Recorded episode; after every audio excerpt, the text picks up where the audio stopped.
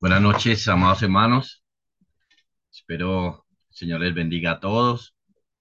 Eh, realmente es una alegría para mí poder compartir y eh, verles por este medio, conocerles. Me alegra mucho ver también a, a Yuri, a Mauricio, que no hemos podido hablar últimamente, pero bueno, ahí los tengo presentes. Agradecerle al pastor esta invitación y sí, me ha parecido muy buena porque de alguna manera nos animamos al ver hermanos en otros lugares, en este mismo camino, en esta misma lucha, y, saber también de, sus victorias, de sus logros, de sus avances, es algo que llena mi corazón y bueno, espero también poder animar en algo sus vidas. Eh, bueno, mi nombre es Juan Pablo Cruz, pastor de una iglesia en, en Bogotá, Colombia. Ya tenemos 22 años una iglesia bautista reformada y el Señor nos ha ido sosteniendo todo este tiempo. Podemos dar testimonio de su gracia todo este tiempo. Así que bueno, recuérdenos en sus oraciones como nosotros los recordaremos a ustedes también en las nuestras. Por ahora quiero entonces, hermanos, eh, utilizar el, tiempo para que pensemos en la palabra del Señor. Quisiera que miráramos por un momento el libro de Miqueas, Miqueas capítulo 7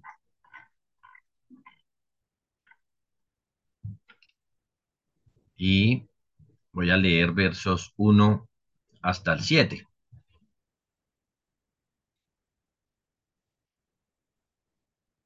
Yo leo en, la versión Reina Valera. Dice así, ay de mí, porque estoy como cuando han recogido los frutos de verano, como cuando han rebuscado después de la vendimia y no queda racimo para comer. Mi alma deseó los primeros frutos. Faltó el misericordioso en la tierra, y ninguno hay recto entre los hombres. Todos acechan por sangre, cada cual arma red a su hermano.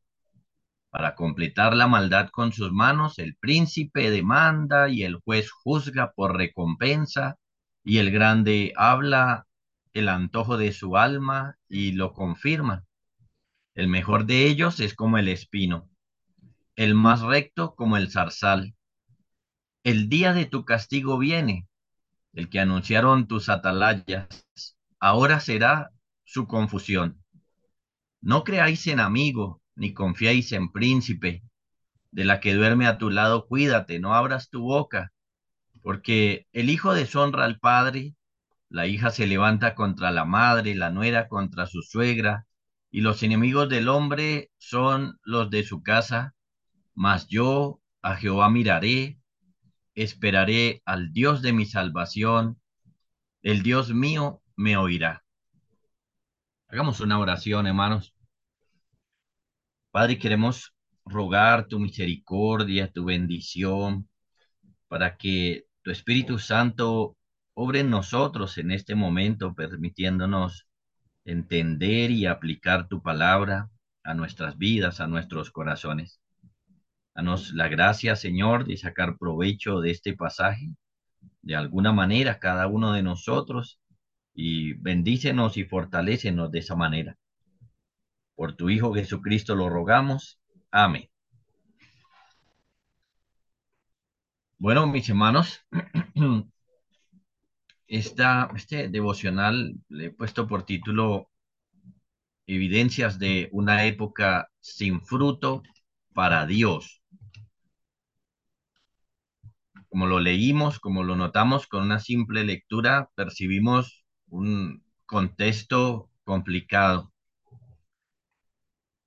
Un poquito de Miqueas. En el capítulo 1, que obviamente no leímos, eh, Miqueas nos dice que él estuvo profetizando en el tiempo de tres reyes de Judá. Dice que él estuvo profetizando en los días de Jotán, Acaz y Ezequía, reyes de Judá, y lo que vio lo vio sobre Samaria y Jerusalén.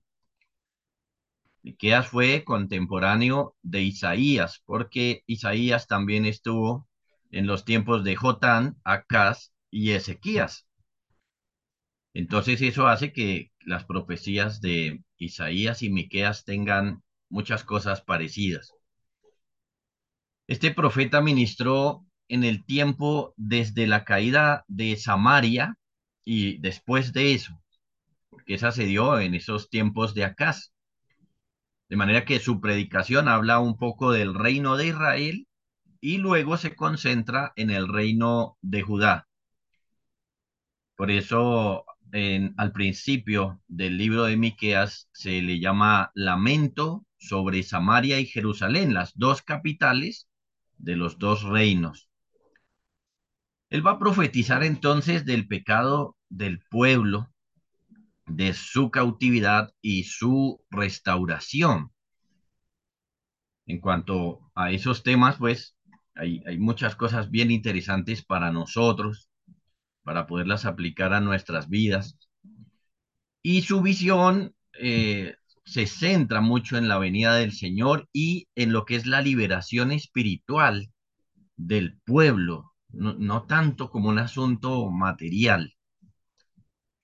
Su nombre es muy especial, es un nombre realmente con un significado hermoso porque significa quién como Jehová, quién como Dios. Y curiosamente, mm, utiliza ese juego de palabras en el capítulo 7, verso 18. Pero bueno, solamente una curiosidad. El capítulo que leímos una parte, el capítulo 7, se divide en dos partes. La que hemos leído, básicamente, verso 1 al 6, vemos lo grande y avanzado del pecado del pueblo. Y luego, el resto de los versos dice, muestra la necesidad absoluta de volverse a Dios. Entonces, pues vamos a analizar ahorita la primera parte, lo grande y avanzado del pecado del pueblo. Los, las profecías de Miqueas fueron normalmente en contra de los pecados de orden religioso y social. En lo religioso, principalmente la idolatría, siempre estuvo ahí. La corrupción de la verdadera adoración. Curiosamente, algo que mencionaba el pastor ahora con relación al Salmo 150. La corrupción de la verdadera adoración el que abandonaron a Dios, el que violaban la ley, su pacto. Y en lo social, entonces tenemos injusticias, sobornos, falta de misericordia, el oprimir al prójimo, como por dar unos ejemplos, y lo notamos, lo leímos en estos versos del 1 al 6. Pues Miqueas tiene varias cosas en mente y en sus escritos y especialmente en este capítulo se concentró en la desintegración de los, de los valores morales y personales, también familiares, sociales. Trata algo de cada una de estas áreas y contra esas cosas dio advertencias muy serias. Así que él va a denunciar la condición del pecado de cada uno y cómo han perdido los valores, cómo, cómo aquellas cosas que el Señor enseñó de tiempos antiguos que valían mucho, hoy dentro del pueblo no están y tienen más bien otras, eh, todo lo contrario, otras cosas y cosas muy malas. Ahora, si me permiten ahí hacer una introducción o, más bien una aplicación introductoria, podemos pensar que hay muchos que, como el pueblo de Israel en algunos momentos, se muestran muy religiosos en, en medio de la iglesia, a veces en medio de la sociedad, se muestran muy religiosos, pero realmente su corazón está lejos del Señor. Y a eso es que quiere apuntar Miqueas cómo ellos son el pueblo de Dios, pero un pueblo sin valores, sin principios, sin adoración verdadera y con una serie de, de problemas terribles. Y nosotros estamos pensando que en el contexto que estamos viviendo, en el tiempo en el que estamos viviendo, podemos encontrar muchas personas mostrándose muy religiosos, pero realmente con pocos valores, realmente no aplicando esta serie de cosas que el Señor enseña en su palabra. Entonces veamos algunos asuntos aquí. Como A, si algunos hermanos están allí eh, anotando, primero que vemos es que Miqueas se lamenta de la situación de maldad tan grande que hay en el pueblo, se lamenta y lo hace con una figura. Hay un lamento, pero él lo hace con una figura. Noten el verso 1. Dice, ay de mí, porque estoy como cuando han recogido los frutos de verano, como cuando han rebuscado después de la vendimia y no queda racimo para comer. Mi alma deseó los primeros frutos. Esta es una metáfora, por supuesto, y ¿qué nos quiere decir? Cuando Miqueas dice ay de mí, él no está pensando solamente en él, él está pensando que debería ser un lamento de todo el pueblo, como decir ay de nosotros, pero obviamente utiliza esta figura. Miqueas representándolos a todos.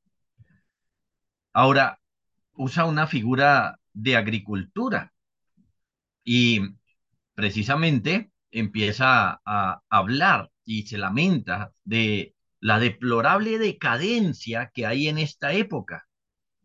Lo que significan estas expresiones es que él se encontraba en un tiempo donde habían muy pocas, muy poquitas, muy poquitas personas piadosas entre el pueblo de Dios. Encontrar una persona buena, piadosa en su tiempo, era tan difícil como encontrar un fruto en las condiciones que él menciona. Entonces, recordemos o, pensemos un poquito en el tema de la agricultura. Han recogido los frutos de verano, además han rebuscado después de la vendimia, por supuesto, la conclusión es no queda racimo, no queda fruto para comer, ya no hay nada no hay nada. Entonces nos ponemos un poquito en el contexto, eh, viene la cosecha, se recoge, empieza a pasar el tiempo, pasan, por ejemplo, los pobres y recogen luego lo que habían dejado, están rebuscando y entonces ahora ya no hay fruto. Y entonces, si, si pensamos en, en que queremos o necesitamos comida en un campo como ese, pues hay un lamento porque dice, no hay nada. Pero, como es una figura que empieza a explicarse en el verso 2, nos vamos a dar cuenta que precisamente los frutos que está esperando son frutos espirituales, son frutos de misericordia, de bondad, de amor, de cosas buenas, de valores, de principios, y no encuentra nada de eso. No hay nada de eso. Así que bueno, con esta figura llama la atención. Y ahora, entonces, empieza a explicar de manera literal qué es lo que está faltando en medio del pueblo. Y entonces el lamento ahí se hace más fuerte. Entonces, como ve, lamenta la falta de misericordia y de justicia. En el verso 2 nos dice, faltó el misericordioso de la tierra, y ninguno hay recto entre los hombres. Todos acechan por sangre, cada cual arma red a su hermano. Miren, los hombres que no son piadosos para con Dios, pues no son benévolos tampoco para con los hombres. Caso contrario, los hombres piadosos son benévolos y aman la misericordia y caminan con Dios y entonces esto es una bendición porque la religión verdadera se está fortaleciendo, estamos adorando a Dios, pero en nuestra relación con las personas estamos siendo misericordiosos, generosos, haciendo lo que es correcto. Esa es una gran bendición. Entonces, si los hombres buenos abundan, hay mucha bendición en medio del pueblo. El punto es que lo que podemos entender de Miqueas es que los hombres buenos abundaban como racimos antes, pero ahora no están. Ahora, como que él sale al pueblo a buscar un fruto, a buscar un racimo, a buscar algo, y no, no lo encuentra. El amor al prójimo, la misericordia, la ternura, la amistad, la amabilidad, la cortesía, no están. La piedad está fría, poca oración, poco acercarse al Señor, poco amor por Dios y hacia la gente. Entonces, lo que estamos viendo principalmente, no hay, no hay cosas buenas. Realmente es una situación terrible pensar en esto. ¿Cómo estaba entonces el pueblo del Señor en este momento cuando Miqueas profetiza y puede decir que no hay ninguno? Por ejemplo, dice, ninguno hay recto entre los hombres. Claro, ahí no está hablando de, de, esta rectitud para con Dios, porque ya sabemos que en, ningún momento lo habría, ¿cierto? Romanos nos dice, no hay ni aún un, ni aún un justo, ¿cierto? Pero aquí está hablando de rectos entre ellos. No hay ni uno. Y entonces esto nos está mostrando un panorama realmente terrible. Como se lamenta que sus líderes civiles andan tras del dinero, detrás del dinero. Que no solamente el pueblo, sino sus líderes también. El verso 3 dice, para completar la maldad con sus manos, el príncipe demanda y el juez juzga por recompensa y el grande habla el antojo de su alma y lo confirma. Así que no solamente miró al pueblo, a, las personas comunes, sino que miró también a sus propios líderes, los príncipes, gobernadores, jueces, el punto es que estos eran líderes del pueblo de Dios, no cualquier líder. Nosotros podemos mirar nuestro, nuestros líderes y decir, bueno, hay cosas muy terribles. A veces en ellos, por supuesto, muchos de ellos no tienen idea de Dios. Pero aquí estamos hablando del pueblo del Señor, lo que ponía esto eh, en un énfasis más fuerte. Eh, podemos decir que eran si, me permiten utilizar esta expresión, como políticos cristianos, pero corruptos. Políticos judíos, políticos del pueblo de Dios, corruptos. El amor al dinero era lo que llenaba sus corazones y entonces se alquilaban para ejercer su poder, eran mercenarios en algún sentido.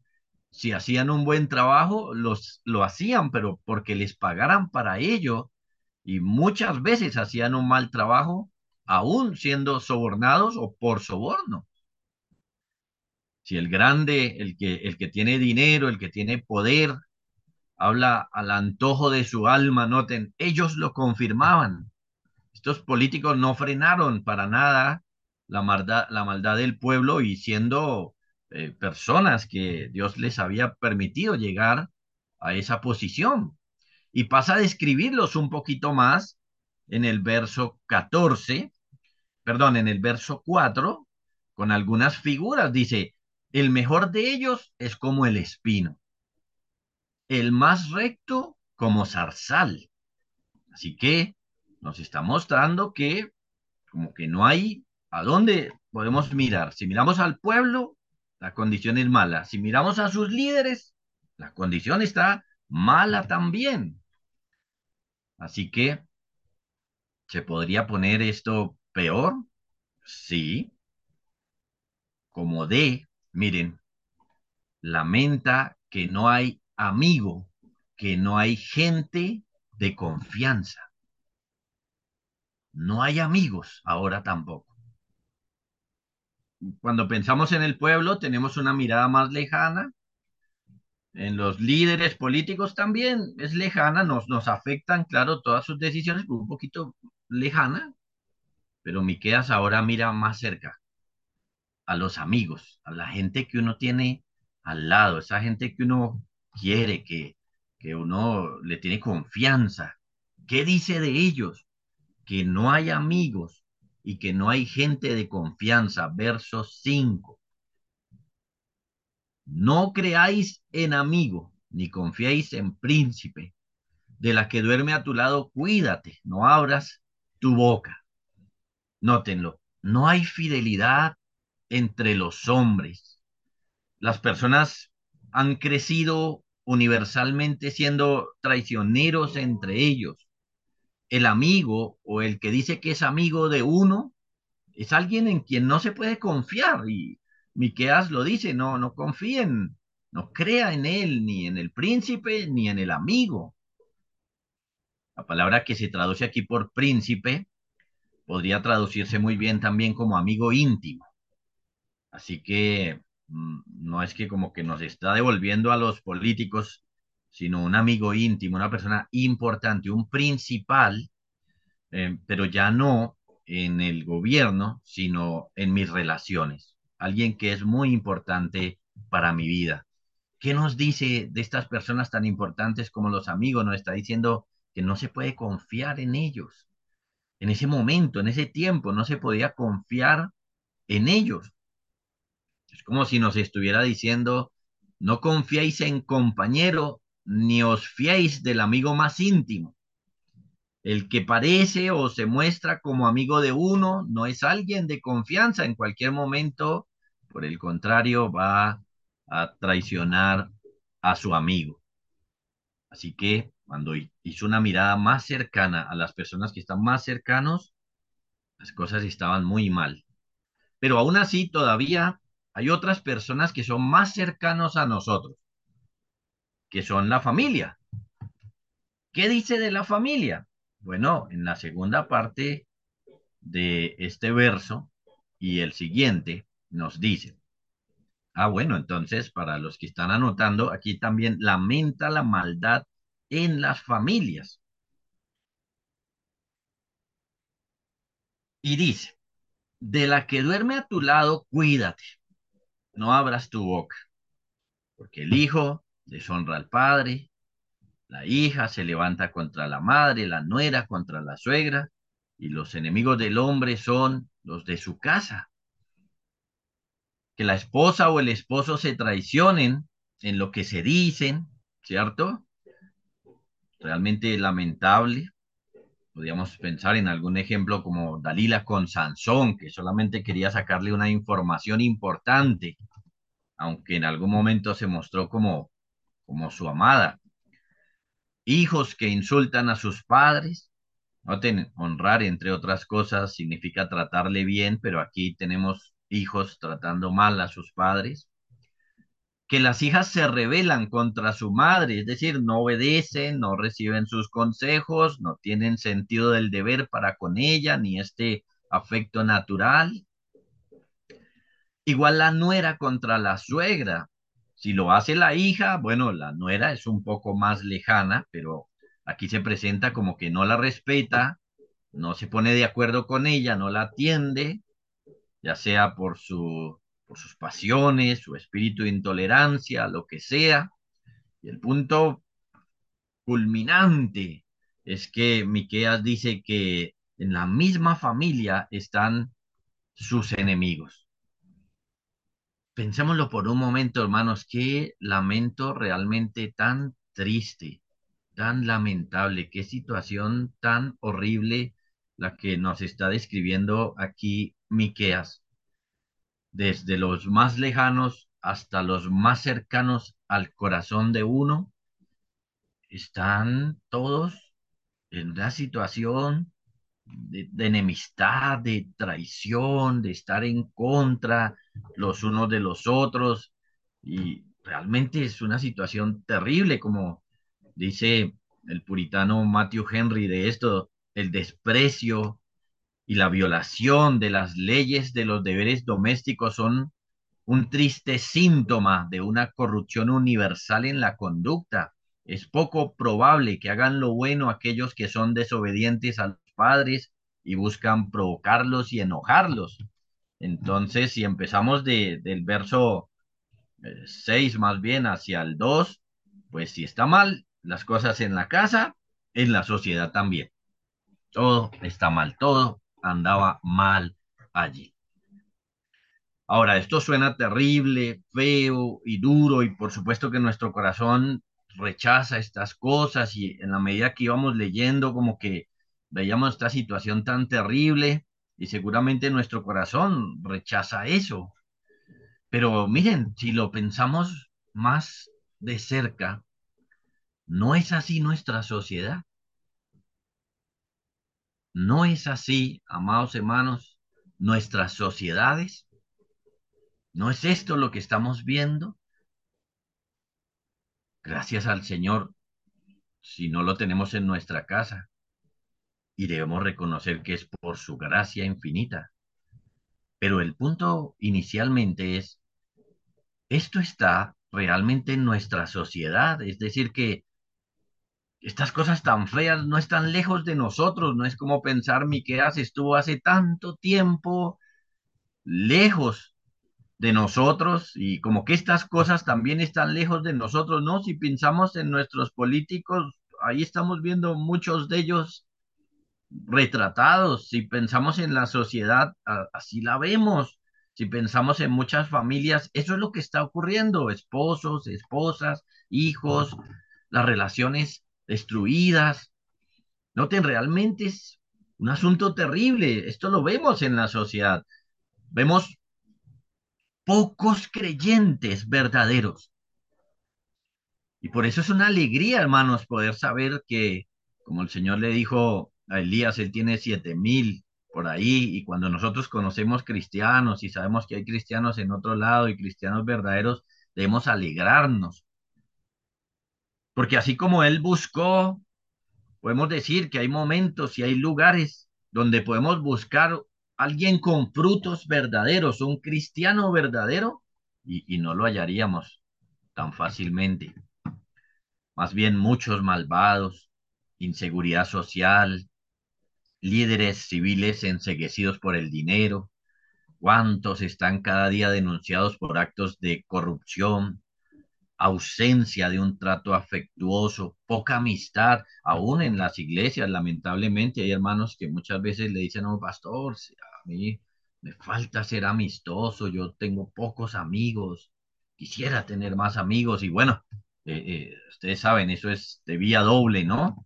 Para tener una relación se necesitan dos. Qué difícil hacer amigos verdaderos caos en la familia, violencia intrafamiliar de toda especie, toda maldad hay en los hogares en este mundo. Entonces, lo que estamos viendo aquí es una descripción real de nuestra sociedad.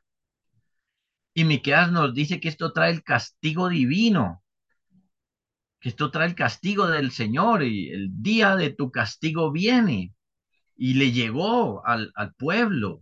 Primero Samaria fue hecha cautiva por Asiria y unos años después, en el 722 antes de Cristo y en el 701, ambos reinos cayeron.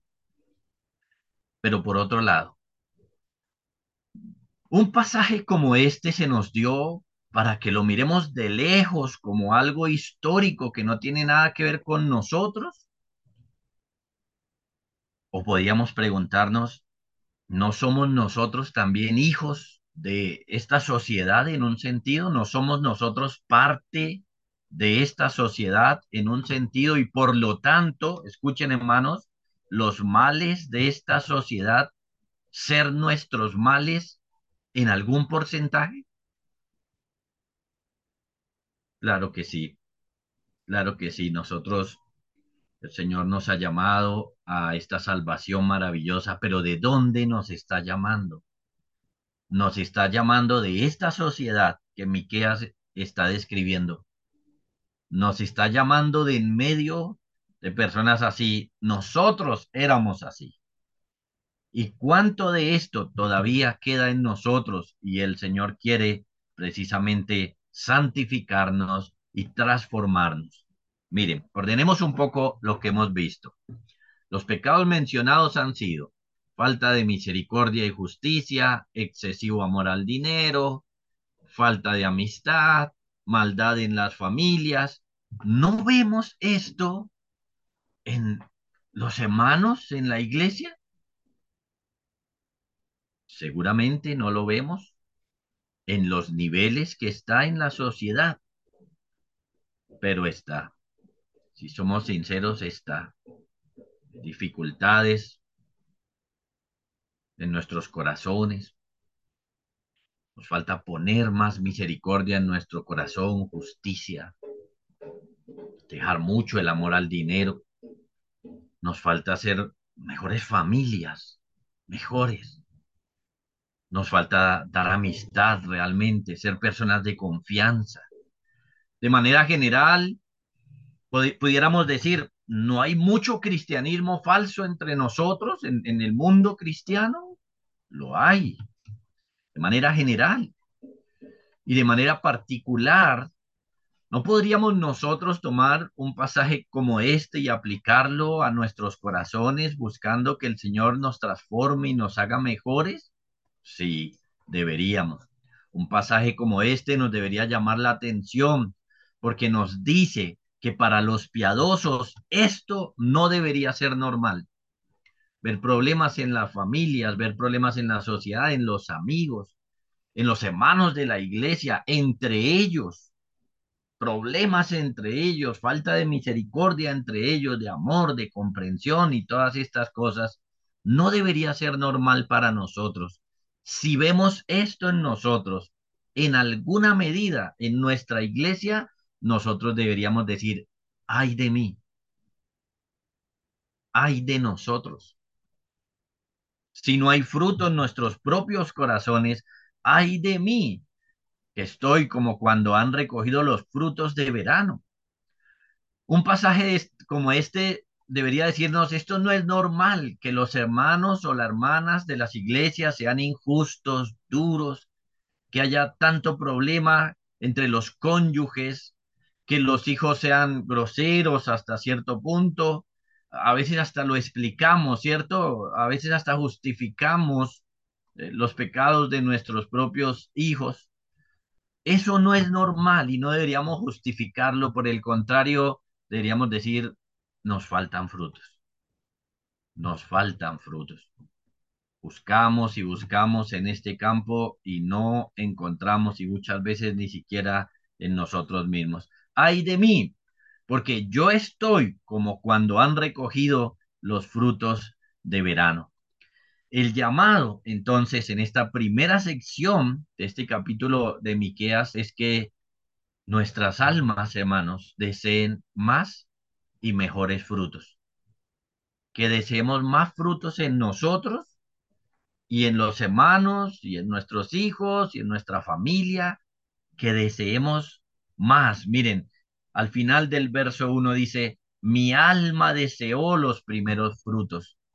Que nosotros entonces anhelemos estar llenos de frutos de piedad y los busquemos y entonces los encontremos que no haya esterilidad en nosotros ni en nuestra iglesia, por el contrario, que anhelemos encontrar personas misericordiosas, piadosas, que nuestras iglesias no sean estériles ni sin fruto, sino todo lo contrario. Y ustedes lo saben, amados hermanos, el Señor Jesucristo lo dijo, separados de mí, nada podéis hacer. El Señor Jesucristo nos dijo que el plan era que fuésemos limpiados por el Señor para que llevemos mucho fruto. El Señor nos dijo, la idea no es quedarnos como estamos. Seguramente, como le estoy hablando a una iglesia, no estamos en una situación tan terrible. Seguramente tenemos algunos rasgos, pero, pero hay frutos, hay algo, y gracias al Señor por eso. Pero para que llevemos más fruto, debemos ponernos en las manos de nuestro Señor, de nuestro bendito Salvador, oír las palabras de Miqueas, decir es verdad, necesitamos que el Señor Jesús obre en nosotros, que siga transformando nuestra vida, que ponga sus frutos a nosotros, en nosotros a través de su Espíritu, que nos perdone y nos perfeccione. Y miren, podemos, pensando en eso, ir al verso 7 y pensar como Miqueas, que dijo, mas yo a Jehová miraré, esperaré al Dios de mi salvación, el Dios mío me oirá. Hoy, entendiendo esto, es que pongamos la mirada en Cristo, le busquemos y que Él nos va a oír, hermanos. Él nos va a oír y tendremos mejores frutos en nosotros para su gloria y para el bien nuestro. Oremos. Padre, te damos muchísimas gracias por permitirnos pensar un poco, Señor, no solamente en cómo estaban las cosas en el tiempo de Miqueas, sino cómo están ahora. Señor, debemos reconocer que sí, mucho de esto está aún en nosotros, en nuestras iglesias. Esa descripción, Señor, tan terrible, en mayor o menor grado se aplica, Señor, a nosotros. Perdónanos por ello. Y ten misericordia de tu iglesia, Señor, de tal manera que seamos transformados por ti, por tus métodos, y realmente se halle fruto en nuestras vidas, en nuestras iglesias. Danos, Padre, esa gracia. Danos, Señor, el lamentarnos cuando estas cosas malas, feas están en nosotros. Y danos también, Señor, el más bien buscar en tu Hijo Jesucristo, en ti, Padre, el que tengamos frutos, el que llevemos muchos frutos para tu gloria. Padre, rogamos esto en el nombre de tu Hijo Jesucristo. Amén. Señor les bendiga.